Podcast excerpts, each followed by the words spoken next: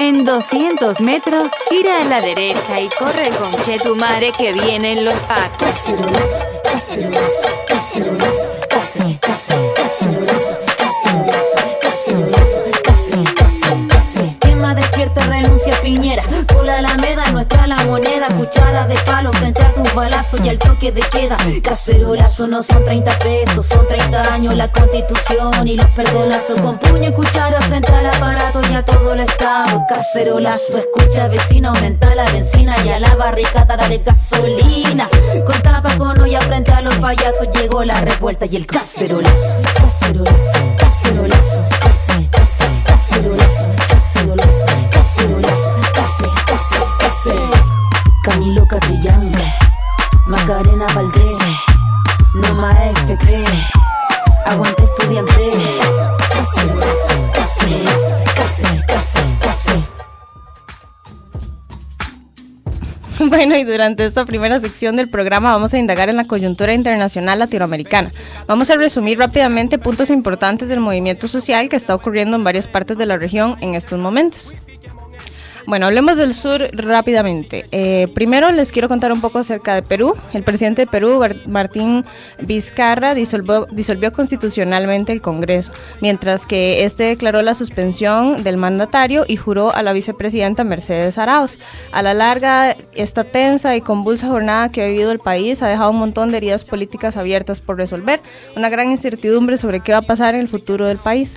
La mayoría de la población peruana expresó espontáneamente su apoyo en las calles después de que el presidente anunciara la disolución del Congreso por cuestiones de corrupción. Por su parte, el gobierno de Ecuador quitó los subsidios del combustible del petróleo de diésel, lo que generó que los precios suban en forma abismal. Esto obviamente acarrea grandes manifestaciones sociales y callejeras en el país. Por decisión del Fondo Monetario Internacional, el Estado quitó el gasto público, quitándole los subsidios históricos al combustible, la principal exportación del país. Esto podría tener un fuerte impacto en las finanzas ecuatorianas. Y para finalizar, Evo Morales gana las elecciones en Bolivia sin necesidad de medirse eh, contra el candidato opositor Carlos Mesa en segunda vuelta. Este es el veredicto del lento y cuestionado escrutinio del Tribunal Supremo Electoral que le atribuyó la tarde del jueves pasado una victoria con una ventaja de al menos el 10.55%. Eh, además de que su contrincante no reconoce el resultado, varias inst- instancias internacionales encabezadas por la OEA, la Unión Europea y Washington, o sea, no grandes amigos de América Latina, han manifestado su profunda preocupación por lo sucedido en los últimos años. Y bueno, para compartir más sobre las vivencias del pueblo chileno y los procesos sociopolíticos que se viven actualmente, nos acompañan dos compas que, bueno, yo personalmente admiro, respeto y quiero mucho, así que les agradezco mucho estar desde acá. Desde Valdivia nos acompaña Chani y desde Santiago nos acompaña Inti. ¿Cómo están, compas? ¿Nos escuchan bien? Sí, sí. Hola, sí, te estamos escuchando. ¿Cómo Ok. están las cosas? Bueno, pues acá las cosas están un poco convulsas. Espero que escuchen la parte cuando hablamos un poco más sobre Costa Rica, pero quisieran que nos cuenten un poco sobre lo que sucede ahí, lo que sucede en Valdivia y lo que está sucediendo en Santiago. No sé si Chani podría comenzar. Bueno, yo podría comenzar después del estallido del día viernes Santiago, en el que eh, a las 12 de la noche el presidente Sebastián Piñera, junto a su comandante en general, eh, deciden eh, eh, declarar estado de emergencia y posteriormente toque de queda. Valdivia se manifiesta para sacar a los milicos de las calles de Santiago y terminó en manifestaciones. Eh, con mucha rabia, porque obviamente nosotros ya habíamos vivido esto como, como nació en el 73, y deciden hacer lo mismo en Valdivia y en muchas regiones de Chile a la vez, eh, lo mismo, estado de, declaran estado de emergencia, declaran toque de queda, y desde ahí las manifestaciones han sido día tras día, eh, de forma pacífica, algunas terminan en saqueos, igual hay cosas que que se han visto en las redes de saqueos eh, como montajes, montajes de quemas de micros, montajes de, de saqueos de supermercados en los que los militares dirigen los saqueos el- el- con la población para para como eh, crear este desabastecimiento a nivel general. Y Valdivia la verdad es que sigue en la lucha hoy día a las 5 de la tarde. Valdivia es una ciudad en la que llueve demasiado, así que en este momento está lloviendo, así que eh, se está llamando a un paraguaso, como se dice, que todos salgan con sus paraguas a manifestarse. Hoy día se espera hacer la marcha más grande de Chile, ese es como el llamado a nivel nacional para sacar a los militares de la calle, crear una nueva constitución, eliminar este sistema neoliberal de económico eh, que nos tiene sin vidas, nos tiene endeudados y que ha vendido todos nuestros derechos fundamentales que están citados por la Constitución. La salud es privada acá, o bueno, también hay, hay pública, pero es de malísima eh, calidad. Estamos en una crisis educacional, de salud, a medioambiental. Chile es una gran reserva de agua a nivel mundial y la están vendiendo, es privada, está, está privatizada. Entonces son muchas las demandas que, que que, que, nos desembocan después de este alza del precio del pasaje del metro tren y, y la verdad es que estamos reivindicando todas las luchas en este momento para que reaccione el Parlamento y, y, cambiemos y refundemos Chile. Eso es como yo creo una de las grandes expectativas que tenemos como, como pueblo chileno. Claro, y por tu parte, Esta es una de las situaciones en Chile. Mm. Bueno, Jiji. Eh, yo que- que- quería yo mencionar eh, lo importante de- del contexto de lo que está pasando todo esto. Hay que remontarse quizás un poquito para atrás a, a los años 70. Jeje. Eh, nosotros en los años 70 habíamos elegido democráticamente a Salvador Allende, que fue el primer presidente socialista en ser electo en la historia del mundo. Y, nosotros estábamos encaminados a tener un, un país de corte socialista eh, democrático. Lamentablemente los países del bloque socialista no veían eso con buenos ojos, entonces no nos defendieron en ese momento porque cómo iba a ser, cómo iba a ser socialismo si era sin revolución. Y eso nos dejó un poco abandonados a, a la merced de los intereses americanos.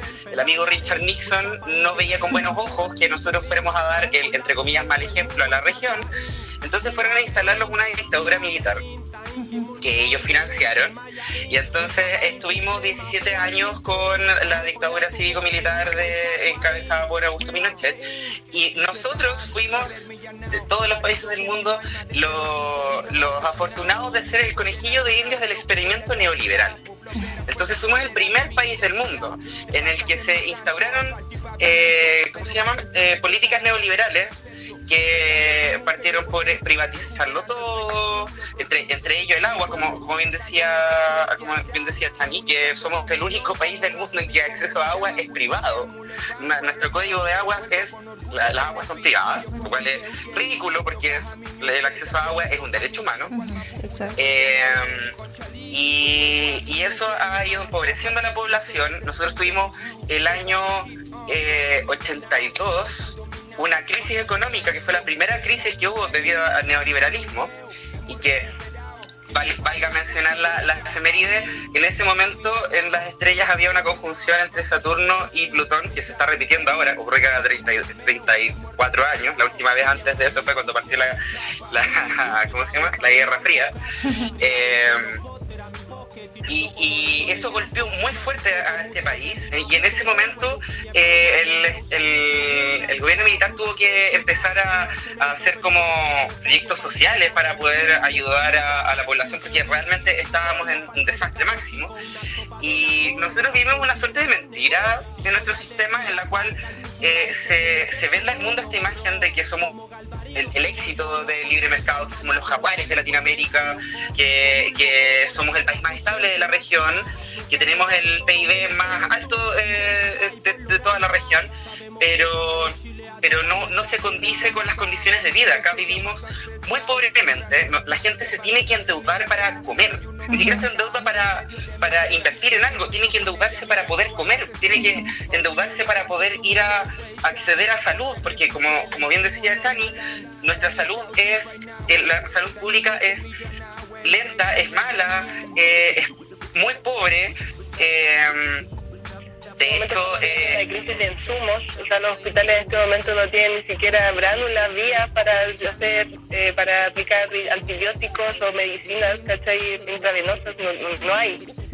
Estamos como en una crisis, como que lo que ha hecho el Estado ha sido recortar fondos de los, eh, de, como de los, de la salud, de la educación, para darle cabida a la salud privada, a la educación privada, y al final lo único que ha hecho ha sido empobrecernos como seres humanos y condiciones de vida y, y nos tiene a todos vulnerables. Tenemos una crisis de salud mental a la vez también, así es todo, todo de la mano. La degradación del medio ambiente que ha tenido esta política, este esta economía extractivista, ¿cachai? Nosotros juramos que somos independientes de lo que pasa a nivel de, la, de naturalezas de la naturaleza, no, nosotros somos parte de la naturaleza, la degradación del medio ambiente también nos está llevando a esta crisis ¿cachai? mental, porque es imposible que nos creamos, nos criemos en un medio de concreto. O sea, nosotros somos parte de la naturaleza, nos hace bien desde el verde. Yo soy una persona muy afortunada, vivo en Valdivia, Valdivia es una ciudad que tiene, la, tiene está rodeada de verde, aunque sea eh, de repente solo monocultivo, porque igual se da mucho las forestales acá, pero pero es como, es distinto, ¿cachai? Distinto a Santiago. Santiago literalmente hicieron todos los parques de concreto, todos los parques en este momento están con concreto. Entonces es como, ha sido un cúmulo de cosas que se han dado y que nos han llevado a tener, a estar totalmente vulnerables y, y y marginados a este sistema económico. Pero de verdad yo creo que el llamado es a Latinoamérica no, que no dé pie, que no dé pie a que avance el sistema, este sistema económico en el que de verdad los recursos del Estado se van a los privados porque van a terminar en lo mismo. No podemos, no podemos. Sí, así es. Y además, bueno, el sistema neoliberal está afectando toda América Latina, ¿verdad? Lo vemos como que va derrumbando país por país. Ahorita hay muchísimos espacios, muchísimas partes de la región donde se está, estamos viendo afectados por este modelo. Estamos viendo cómo el modelo no funciona, cómo el modelo se derrumba y las personas que sufren de este derrumbe son las clases más vulnerables de los distintos países, las poblaciones, los estudiantes, las personas que necesitan el acceso a, a la educación pública y a la salud pública. Es es difícil, digamos, como no sentirnos interpelados por esta clase de situaciones o que no nos pasen por el cuerpo, incluso sentirnos enfermos de, diariamente ver como todo lo que pasa alrededor de toda la región. Rápidamente me gustaría, chicos, chicas, si nos dan algún detalle de alguna actividad que estén realizando. Ahorita, como Chani dijo, el paraguaso en Valdivia por, por las lluvias de ahorita. No sé cómo está la cosa en Santiago. Había leído que hoy se está promulgando la marcha más grande en Chile. Entonces, si tienen info sobre eso, genial si nos la pueden comentar. Efectivamente, acá en Santiago la marcha es en dirección a Plaza Italia, que es como el centro donde generalmente hacemos marchas y donde empiezan y o terminan las marchas. Eh, en los últimos días se, han hecho marchas en, Plaza Italia de manera eh, diaria, desde por lo menos el mm, viernes pasado. Si bien ahora hay que entender que esto parte un poco desde, desde de manifestaciones de secundarios que estaban saltando hacia el metro y entonces a medida que fue escalando la, la, represión del gobierno, que esa ha sido la respuesta del gobierno respecto a todo, no sentarse a dialogar, no sentarse a tratar de resolver las inquietudes de la población, sino que ir a reprimir. Entonces, a medida que ellos han guanupeado la, la situación, nosotros la hemos guanupeado de vuelta y mientras más represión, más salimos a la calle. Entonces, cada vez es más grande y es más grande y es más grande y pasaba de, de, cubrir lo que serían, no sé, tres estaciones de metro a cinco estaciones de metro a siete estaciones de metro de distancia, de extensión de marcha, de cantidad de gente. Entonces, hoy día, hoy día es el llamado, el llamado a que todos, todos, todos vayan a, hacia, hacia, ¿cómo se llama? A Plaza Italia a, a manifestarse. A las 12 o no, a las 12 o a las 12 del día me parece que es el llamado ahí. A partir de las 12 la idea es que, es que culmine a las 5. Pues nosotros estamos convocados a las 4 de la tarde en la Plaza de la República acá en Maldilla con presentación de músicos autoconvocados. Igual hay que aclarar que muchas de las cosas que se han dado han sido autoconvocadas. La gente eh, pues, acá en la Plaza de Maldilla desde las 10 de la mañana, 8 de la mañana de repente hasta las hasta el toque de queda hay gente todo el rato moviéndose y haciendo cacerolazos por la Plaza de la República. Y hoy día sí se hace un llamado por esta marcha más grande de Chile a las 5 de la tarde luego a marchar por la marcha de los paraguas desde el Coliseo Plaza Simón Bolívar.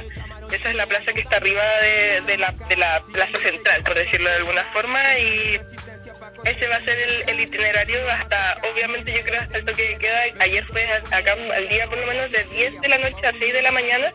Hoy día todavía no dan un informe de si es que hay toque de queda, pero dado la condición yo creo de, de, esta marcha convocada, yo creo que va a ser más o menos lo mismo porque nos tienen miedo, nos tienen mucho miedo. Y deberían. efectivamente. Bueno chicos, muchas, muchas gracias por este rápido reporte desde lo que está pasando en Chile. Esperamos poder seguir dándole difusión todo el tiempo que se pueda, todo el material que puedan enviárnoslo a nosotras, pues vamos a estar en total disposición de seguir compartiendo el material. Sabemos que hay mucha censura, sabemos que hay mucha represión por ese lado y pues aunque sea de este lado del charco, pues... ¿Cómo? Perdón. Estamos, planeando una acusación constitucional. La Piñera queremos sacar a su gobierno. Yo creo que después de tirarnos a los milicos es, el paso a seguir y luego una nueva constitución. Eso es lo que el pueblo está pidiendo en este momento y de verdad que muchísimas, muchísimas gracias por eh, difundir esta información, por darnos este espacio. De verdad que yo me siento muy muy halagada, igual de que me han invitado a participar de su, de su programa de radio. Se pasaron, chicas. muchas, gracias. Muchas, gracias. Bueno, nos estamos hablando. Vamos rápidamente un corte y ya volvemos con nuestra sección de la Aquelarre.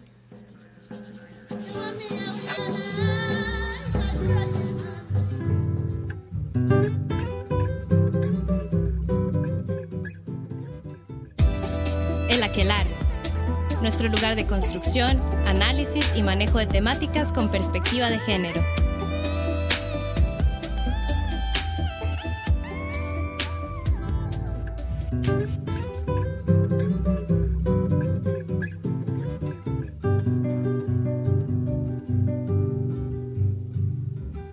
Vivan los estudiantes, jardín de nuestra alegría. Son aves que no se asustan de animal ni policía. Y no le asustan las balas ni el ladrar de la jauría. Caramba y Son las 8 con 24 minutos y les agradecemos por continuar con el programa. Como mencionaba Marialba, en la sección anterior, pues bueno, es, en este momento estamos viendo los efectos del modelo neoliberal, cómo nos está afectando en Latinoamérica y en Costa Rica. El pasado jueves 19 de octubre, el gobierno modificó los recursos del FES, trasladando 70 mil millones de colones de gastos operativos, que esto incluye las becas, acción social, investigación, cultura, entre otros, y los modificó a gastos de inversión. Por lo tanto, solo se podría invertir en gastos de infraestructura. Este tipo de modificación afecta profundamente las sedes y los recintos, también las becas, afectando a los y las trabajadores, pues se eliminan presupuestos utilizando para servicios especiales administrativos y principalmente se ve afectada la acción social, que llega a tantos rincones de nuestro país. El pasado martes 22, Carlos Alvarado, junto a representantes de las universidades, federaciones estudiantiles y otros, se reunieron para fijar algunos acuerdos. Sin embargo, no hubo participación en esta mesa desde el movimiento autónomo. Pese a que surgieron algunos acuerdos, la lucha por la educación pública continúa y para eso, el día de hoy, nos acompañan varias voces que nos van a contar más sobre el contexto actual que nos encontramos. Bueno, en este momento tenemos como en, en cabina o en línea, no sé, a Esther, eh, representante de la toma de la sede de Guanacaste de la UCR. También tenemos a Andrea y Amanda, representantes de la toma de Ciencias Sociales de la sede Rodrigo Facio. Y a Vero, estudiante de Ciencias Sociales y representante de la colectiva Me Pasó en la UNA, dando la perspectiva desde la, desde la colectiva y las vivencias desde ahí. Vamos a estar tratando de contactar a Caro, quien es la representante de la toma de educación. Este nos está costando un poquito, pero esperamos tenerla pronto en cabina. ¿Cómo están, chicos? Chicas, ¿nos escuchan bien? Sí, claro. Ok. Eh, no sé si Esther nos escucha. Esther, ¿nos escuchas? No, no los estoy escuchando. Ok, ya no, pero ya nos escuchas porque ya acabo de... Pudiste contestarnos. ok, bueno, entonces si todas estamos acá, pues empecemos de una vez. Pues como hemos estado hablando, el movimiento en defensa de la educación pública no se ve representado por los gobiernos, eh, por los gobiernos, ¿verdad? Por las, eh, los gobiernos estudiantiles, ni tampoco por ninguna de las personas que estuvieron reunidas con Carlos Alvarado el pasado martes 22 de octubre en la negociación, así como se ha externado varias veces. ¿Por qué no se sienten representadas por ninguna de estas personas y qué simboliza el trabajo autónomo realizado desde las distintas tomas? No sé si tal vez podrían Amanda y Andrea este, empezar. Ok, no nos sentimos representados porque son personas que no han estado con nosotros y con nosotras en esta lucha desde las tomas o sedes o recintos. Específicamente a las federaciones de estudiantes se les invitó desde el primer día, se, se contactaron no necesariamente porque se pensara en ese momento que sí nos representaban, sino porque teníamos clara la perspectiva de que si lográbamos entrar a una mesa de diálogo, eran estas las personas que iban a entrar, ¿verdad? Entonces, no es que necesariamente creyéramos que nos representaran desde el inicio, pero sí desde el inicio se presentó, o sea, se, vimos como ese panorama y les invitamos a que negociaran con nosotros, a que por lo menos supieran cuál era la agenda que queríamos posicionar y no, no estuvieron anuentes a eso, o sea, no, no llegaron. Eh, por lo tanto, no podemos decir que nos representan porque ni tan siquiera saben del todo cuáles son las cosas que hemos estado haciendo y por lo que hemos estado sí, en las tomas y, y los problemas de la sede y los recintos. Claro. Eh, no sé si Vero quisiera como comentarnos la perspectiva desde, desde la 1, desde el me pasó en la 1. Sí, hola, muchas gracias por tomarnos en cuenta y abrirnos este espacio. Nosotras como colectiva universitaria de mujeres este, organizadas damos una apertura a lo que son este, grupos disidentes e independientes de las federaciones antes de que la toma se realizara también los compañeros y compañeras que se organizan como Quilombo La Seguna, que era un espacio autónomo, el cual fue destruido por parte de la rectoría en diciembre del 2017. Ya en este punto se visibilizan las diferentes este, separaciones que hay entre el movimiento autónomo y la el directorio de la Federación de Estudiantes. Este, al ver este tipo de coyunturas, los diferentes grupos autónomos hacemos una reivindicación de nuestros espacios y una lejanía al cuerpo institucionado, institucionalizado de la federación.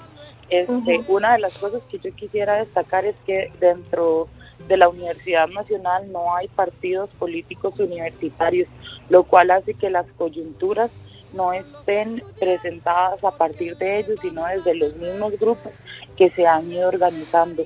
La colectiva también visibiliza que la disidencia por la federación es anterior y este también con algo de memoria histórica los grupos autónomos no se sienten representados ni representadas por este las falencias que estas han tenido en las diferentes peticiones una de ellas fue cuando eh, destruyeron uno de los espacios que se reunían los colectivos autónomos, que era el Quilombo, y que estoy al lado del, lugar donde, donde lo votaron, justo por la plaza 11 de abril, lugar donde se debieron de atrincherar los estudiantes y las estudiantes el día que la, fuerza pública rafagueó para desalojar de una manera violenta.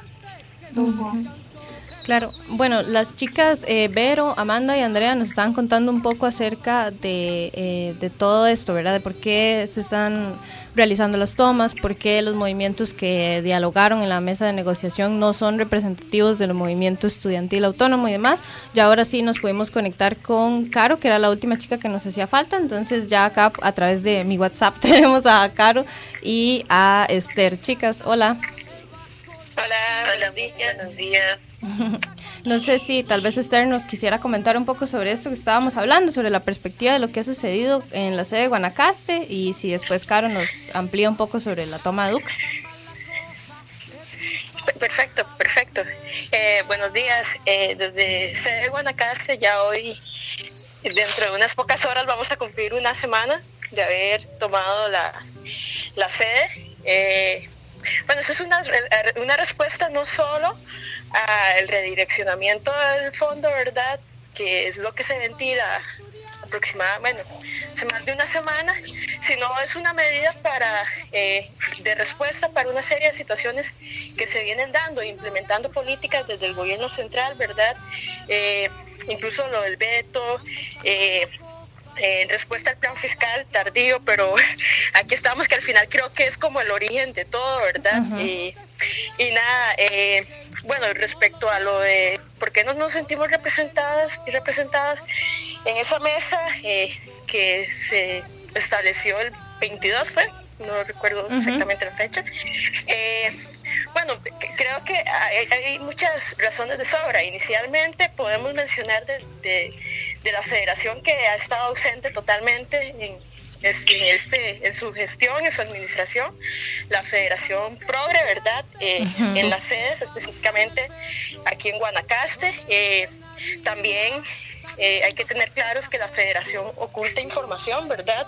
Es una de las cosas que se ventila en la asamblea que hace, que se realiza en ciencias sociales hace alrededor de 15 días, donde la misma Consejo Universitario del Partido Progre se desmarca un poco de, la línea partidaria y, denuncia que incluso la federación tenía la información desde hace en aquel entonces tres semanas, ¿verdad? Entonces eh, creo que parte de eso, igual, digamos, en la mesa de diálogo, como bloque de sedes y recintos, queríamos que hubiera representación legítima de, las sedes y recintos. Pues no la hubo, ya sabemos lo que pasó, que la Rectoría se adelanta con la federación y establecen ese acuerdo que para nosotros como sedes y recintos no es legítimo.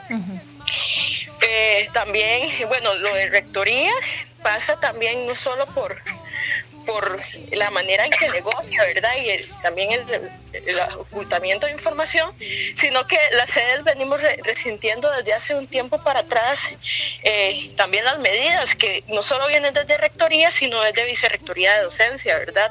El año 2008, 2018 fue declarado como el año de la regionalización por el Consejo Universitario, ¿verdad? Y básicamente eso se ha quedado en el papel. Al final creo que es algo conmemorativo, creemos que es algo conmemorativo por el 50 aniversario de la sede de, Occidente, nada más, eh, porque las medidas y las políticas que ha implementado la administración es contraria a ese, a ese, a ese acuerdo, ¿verdad? Y más bien, en los últimos años hemos estado viniendo sintiendo afectación en, en distintas áreas. Por ejemplo, hace alrededor de un mes aquí estuvo el riesgo de que se cerraran ocho cursos de este semestre.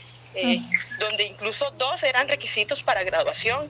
Al final se pudo sacar la tarea eh, por la vía administrativa. Sin embargo, también los compañeros de Santa Cruz eh, se les cierra el, la carrera de contabilidad, la promoción de la carrera de contabilidad para el próximo año. Entonces, eh, pasa por, por no solo el hecho de que de que se negocie, digamos, este el FEX, el FES en estas condiciones, sino también una serie de medidas que viene implementando desde la administración central, ¿verdad?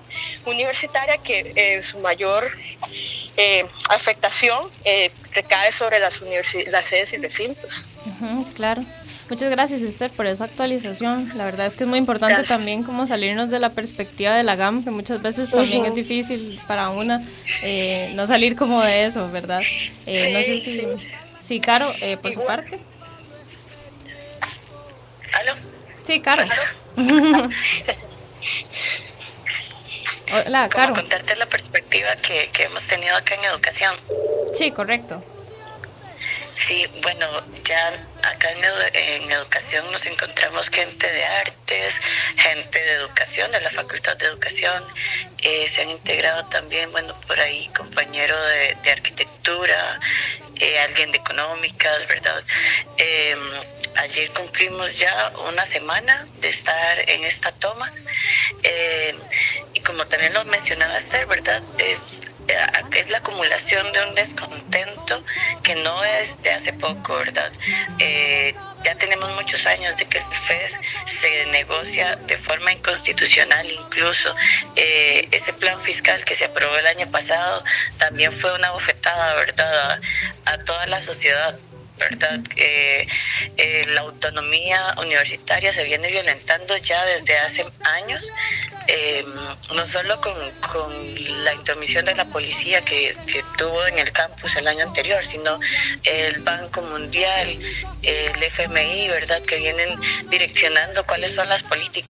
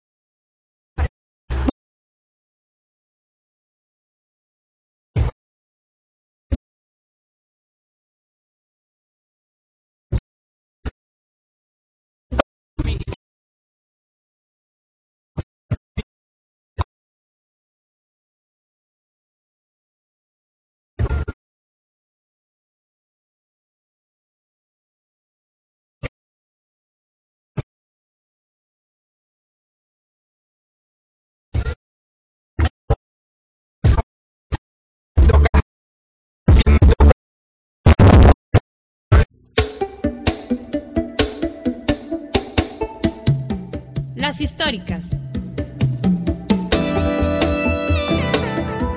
Gracias por acompañarnos durante el programa de hoy.